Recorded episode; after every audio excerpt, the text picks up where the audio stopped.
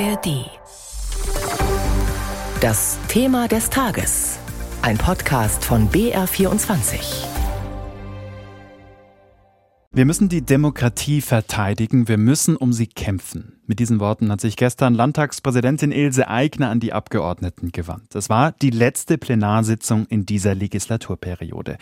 Nach drei Tagen Vollversammlung haben sich die Landtagsabgeordneten jetzt in die Sommerpause verabschiedet. Eine richtige Pause, die wird es für viele aber wohl nicht werden, denn am 8. Oktober ist ja Landtagswahl. In unserem Thema des Tages schaut Irene Essmann jetzt noch einmal zurück auf eine turbulente Legislaturperiode inklusiver diverser Untersuchungsausschüsse und mit einer Fraktion, die es zuvor noch nicht gab und die bis zum letzten Tag für Turbulenzen gesorgt hat im Bayerischen Landtag.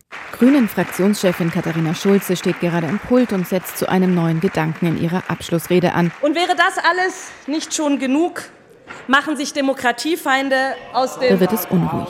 Der AfD-Abgeordnete Ralf Stadler stürzt mit einem Plakat nach vorne. Ein fingiertes Wahlplakat der Grünen, auf dem das Wort Wahlbetrüger zu lesen ist. Ich erteile Ihnen somit eine Rüge. Das ist dann die 26. Landtagspräsidentin Ilse Aigner ist sichtlich angefressen. 23 Rügen hat sie in Richtung AfD-Abgeordnete in den vergangenen fünf Jahren verteilt. Zwei weitere gingen an die Grünen, eine an die SPD. Zum Vergleich, in der Legislaturperiode zuvor gab es keine einzige. Es ist kein Zufall, dass sich der Ton auch hier im Landtag spürbar verrot hat, seit 2018 eine neue Fraktion eingezogen ist. Das ist eine Zäsur.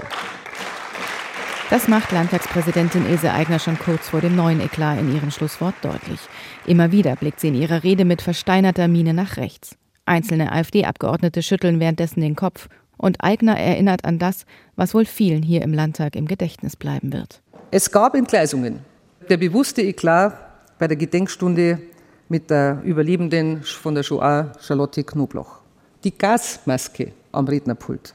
An diesen Auftritt eines AfDlers während der Corona-Pandemie, als gerade die Maskenpflicht im Landtag gilt, erinnert sich auch Jasmin Riedel. Was ich schon sehr äh, irritierend bis verstörend fand. Das ist so eines der zentralen Bilder, die mir im Kopf geblieben sind, leider.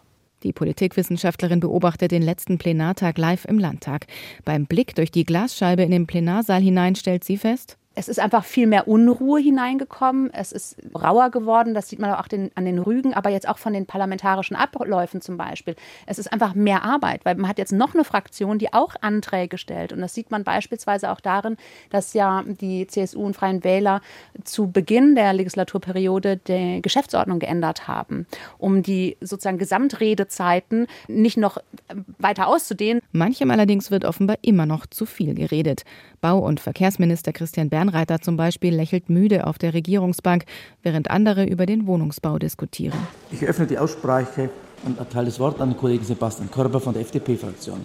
Das Ziel der Staatsregierung war es eigentlich, eine Novelle auf den Weg zu bringen, die dazu beiträgt, dass Bauen schneller, einfacher, günstiger, flächensparender, nachhaltiger wird. Dieses Novellchen hat ihr Ziel klar verfehlt. Es war ein Tropfen auf dem heißen Stein. Als Bernreiter den Plenarsaal nach dieser Debatte verlässt, bestätigt sich der Eindruck. Ich bin angepisst in so einem Fall, dass mir die Zeit gestohlen wird, dass wir zum wiederholten Mal zu so einem Thema sprechen. Zur Stammstrecke wird es ja jetzt auch noch mal eine Debatte geben. Sind Sie dann noch mal mit dabei? Bin selbst dabei nochmal, aber ich muss schon sagen, die Ergebnisse, die in den allen Untersuchungsausschüssen hier rauskommen, sind eigentlich sehr dürftig. Wenn man weiß, dass die, die Untersuchungsausschüsse im Steuerzahler 15 Millionen Euro gekostet haben, allen Beteiligten viel Zeit gekostet haben, dann darf man schon die Frage stellen, ob das nicht ein Wahlkampfmanöver war. Es ist ein Minderheitenrecht. Ja, natürlich, okay. Und, und warum sollte eine politische Minderheit davon nicht Gebrauch machen? Zunächst einmal unabhängig davon, was vielleicht das strategische Interesse dahinter ist. Einig waren sich die Fraktionen aber beim Untersuchungsausschuss Maske. Der Versuch der parlamentarischen Aufklärung der Maskenaffäre rund um den damaligen CSU-Abgeordneten Alfred Sauter. Als Zeugin war auch Andrea Tandler, die Tochter des früheren CSU-Spitzenpolitikers Gerold Tandler, geladen. Darauf angesprochen, ob denn die Maskenaffäre der CSU geschadet habe, antwortete der gerade zum Plenarsaal eilende Finanzminister Albert Füracker. Es ist mir neu, dass die Frau irgendwas mit der CSU zu tun hätte. Florian Siegmann von den Grünen und jüngster Abgeordneter im Maximilianeum, er ist deutlich auskunftsfreudiger. Siegmann war stellvertretender Ausschussvorsitzender und erinnert sich an den Auftritt Tandlers gleich neben einem Senatssaal des Landtags. Sie kam ausgestattet mit Sonnenbrille, Baseballcap und weißer Maske. Er dachte sich, ja, die will uns auf den Arm nehmen. Ich meine, äh, fast vermummt in den Untersuchungsausschuss zu kommen, fast 50 Millionen einstreichen, absolut schändlich. Die Maskenaffäre hat Konsequenzen für den Landtag und zwar über diese Legislaturperiode hinaus. Der Fall war ja eigentlich der Anstoß, um das Abgeordnetenrecht in Bayern zu revolutionieren. Wir haben jetzt die strengsten Regeln. Und ansonsten hat der Fall vielleicht auch noch mal gezeigt, wie skrupellos doch einige unterwegs waren in der Pandemie. Einer Pandemie, die auch den Landtag gebeutelt hat. Unvergessen die Bilder, als zwischen den roten Stühlen Plexiglasscheiben eingezogen und die Sitzungsräume videokonferenztauglich ausgestattet werden. Politikwissenschaftlerin Jasmin Riedel findet, dieser Aufwand war wichtig und richtig. Dass das gelungen ist, Handlungsfähigkeit auch zu demonstrieren, ich glaube, das ist auch so als, als symbolische Geste ein ganz wichtiger Punkt gewesen für die Bürgerinnen und Bürger. Und dass man auch mit Blick auf den Infektionsschutz sich zum Beispiel bemüht hat, relativ schnell nochmal eine bayerische Konkretisierung zu machen mit dem bayerischen Infektionsschutzgesetz. Bei allen anderen Problemen, die damit natürlich jetzt auch einhergegangen sind. Probleme, an die Florian Streibel nicht gerne erinnert wird. In der Nähe der Landtagsgaststätte im Erdgeschoss hinter einer Säule ist der Freie Wähler Fraktionsvorsitzende gerade im Gespräch mit seinem Parteichef und dem Umweltminister. Das sind geheime Gespräche, da lässt man sie jetzt nicht aushorchen. Streibel druckst ein wenig herum. Die äh, Corona-Zeit war natürlich eine Zerreißprobe für uns alle. Und wir hatten ja auch eine Klausur, die uns Corona völlig zerlegt hat, äh, die wir dann absagen mussten, weil plötzlich über die Hälfte äh, infiziert war. Aber Sie mussten auch intern ziemlich ringen um die Linie. Ich meine, es ist ja kein Geheimnis, dass Sie auch teilweise nicht glücklich waren, wie jetzt dann ähm, der Herr Aiwanger agiert hat in Sachen Impfen zum Beispiel. Ich bin selber mal auch mit einem Vorschlag zur Impfpflicht vorangeprescht, ähm, musste dann auch natürlich Kritik innerhalb der Fraktion aushalten, die gesagt haben, hm, das finden wir jetzt nicht so gut. Also es war immer also, äh, eine hochemotionale Zeit. Ich habe mir nie vorstellen können, dass ich an Entscheidungen mitwirke, Lokale zuzumachen, Läden zuzumachen, Ausgangssperren zu erlassen. Das war vor dieser Periode für mich völlig undenkbar und es ist dann notwendig geworden. Also das war schon ein ganz, ganz tiefer Einschnitt. Sagt auch Thomas Kreuzer nachdenklich, der noch Landtagsfraktionschef der CSU und einer von rund 50 Abgeordneten, die mit dieser Legislaturperiode aufhören. Man sieht sich. Besonders viele sind es bei der SPD, etwa die Hälfte der Fraktion. Deren Wirtschaftsexpertin Annette Kahl steckt einem Offizianten an der Tür einen weißen Umschlag zu. Für 15 Jahre wunderbare Betreuung und äh, sie hat man sich immer verlassen können und deshalb herzlichen Dank. Dankeschön. Von Ihnen alles Gute. Danke.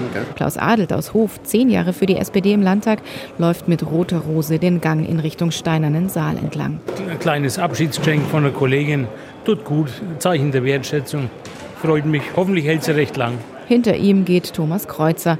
Fast 30 Jahre lang hat er hier Politik für die CSU gemacht. Vier Stunden zuvor hatte er sich zur letzten planmäßigen Sitzung auf dem roten Abgeordnetenstuhl niedergelassen. Dabei wanderte sein Blick durch die Reihen und auch zur Zuschauertribüne hinauf. Ich habe geschaut, ob alle da sind. Als Fraktionsvorsitzender macht man dies und äh, meine, ich wusste, dass meine Frau auf die Tribüne kommt und dann habe ich geschaut, ob sie schon da ist. Aber natürlich äh, ist ein solcher Tag auch mit Wehmut verbunden und man ist sich schon bewusst, dass es die letzte Plenarsitzung eben ist. Kommen Sie gesund wieder oder für einen neuen Lebensabschnitt alles Gute. Die Sitzung ist geschlossen. Fünf ereignisreiche Jahre im Bayerischen Landtag. Ein Rückblick war das von Irene Essmann. Zeit für sich. Zeit für die blaue Couch. Ganz entspannt tolle Menschen treffen. Der preisgekrönte Talk. Wir sind Dominik Knall und Thorsten Otto. Und wir freuen uns auf Menschen und ihre Geschichten. Wie die von Regisseur und Comedy-Star Bully. Ich habe mein ganzes Leben lang versucht, immer das Positive zu sehen. Bin mit einer alleinerziehenden Mutter aufgewachsen. Ich war ein Schlüsselkind. So. Sehr früh Eigenverantwortung, sehr früh Träumereien entwickelt, an die Träume geglaubt. Menschen mitten im Leben. Mal prominent, mal ganz normal. Ich habe äh, gutes Jahr, bevor ich schwanger worden bin, das Unternehmen gegründet. Also jemand, der jetzt zuhört, denkt sich, langt sich am Kopf und denkt sich, ja, beschwer dich doch nicht, dann hättest halt, wärst du halt nicht schwanger worden, so ungefähr mein. Einfach machen, dein Motto. Genau, das ist einfach so. Ganz herzlich, ganz privat. Ich würde gerne Sterbende begleiten. Da war dieser Impuls, wie man das halt mitten im Studium kennt und man denkt sich so, für was mache ich den ganzen Scheiß eigentlich? Und ich wollte irgendwas mit Tiefe und dann dachte ich, naja, also was Tieferes als Sterben und so, das geht ja eigentlich gar nicht. Wusstest du, dass du das aushalten kannst? Wahrscheinlich irgendwie schon. Gespräche auf der blauen Couch. Über Nacht war ich die Skateboardfahrende Nonne und alle wollten halt ein Foto, wie ich Skateboard fahre. Ne? Was interessant war, ich war mal äh, badische Vizemeisterin im Hochsprung und im Kugelstoßen. Und das ist ja eigentlich nicht so ganz normal. Ungewöhnliche ja, Kombination. Genau. Vor allem, weil die Wettkämpfe finden meistens parallel statt. Bin einmal zum Vorlauf Hürden, dann schnell zum Hochsprung und dann schnell zum Kugel. Geschichten, die das Leben schreibt. Also ich bin das erste Mal mit 30 schon gefragt worden, ob ich meine Biografie schreiben möchte. Da habe ich gesagt, ja, was, wie kommt ihr darauf? Auf der anderen Seite frage ich mich dann immer, was wen interessiert ist. Mich würde es interessieren. Ja? Okay, ich denke mal drüber nach.